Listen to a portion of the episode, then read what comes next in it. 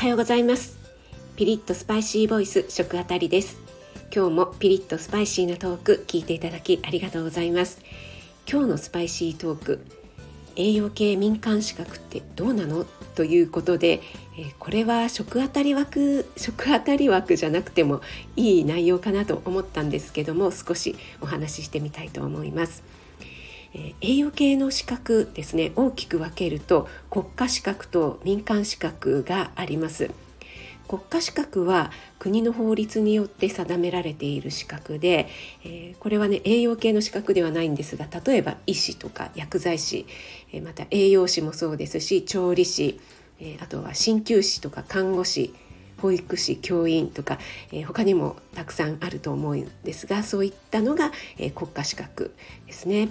そして民間資格というのは民間の団体や企業が試験を行って認定するものなので法律の規定というのは特にありません、えー、そこが大きく違うところですね。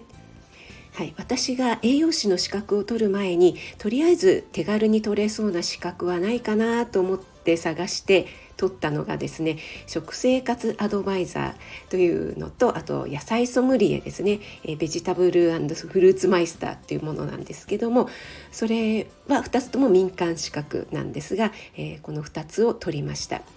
でこれはですねこの資格を生かしてどうこうというよりも、え、料理研究家さんのアシスタントとして働くために、え、ただのね料理好きの主婦ですっていうよりもまあ、こういった資格を取るような、えー、勉強している人なんですよっていうねちょっとこう学習意欲を見せるため っていうんですかね一応あの言葉だけで言うよりも、えー、こういった資格一応取りましたっていうのがあった方が、えー、取ってもらいやすいかなというので取ったというところがあります。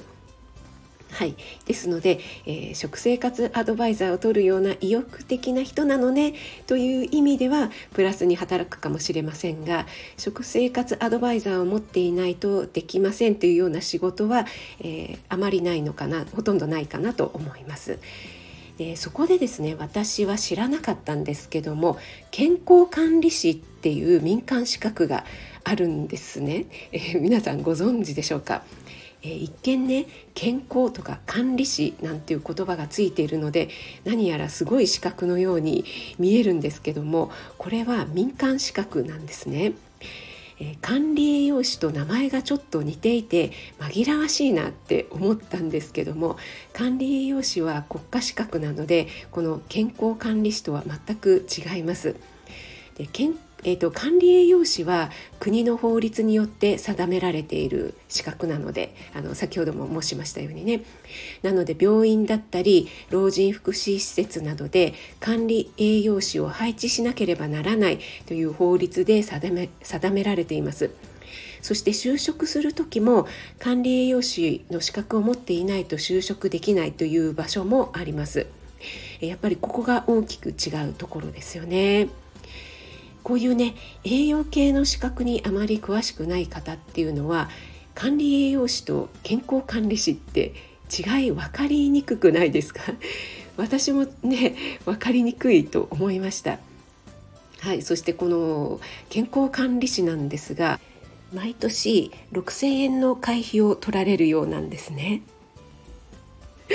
大丈夫なんでしょうかねこれね。はい。ということでですねえー、管理栄養士を持っている人は健康管理士の資格は、えー、多分、えー、絶対 取らないと思います。えこれはあのディスってるわけではないんですが、え健康管理士の方もですねえー、もしかしたら意欲的な方もいらっしゃるでしょうし逆に管理栄養士の資格を持っていても自ら勉強して新しい情報を取りに行かないと、えー、ちょっとそれも古い情報だよっていうようなことになってしまうんですよね。はいということでですね栄養系民間資格についてお話ししました。皆さんが今後資格を取ろうと思った時にですね。栄養系の資格にご興味がある方または何か栄養系のアドバイスを頼みたいとか栄養相談をしたいとかいう時のご参考になればと思ってちょっとお話ししてみました。最後まで聞いていただきありがとうございます。スパイシーボイス食あたり今後も不定期に登場します。フォローいいねで教えてえ応援していただけると嬉しいです。それでは今日も良い一日となりますように気をつけていってらっしゃい。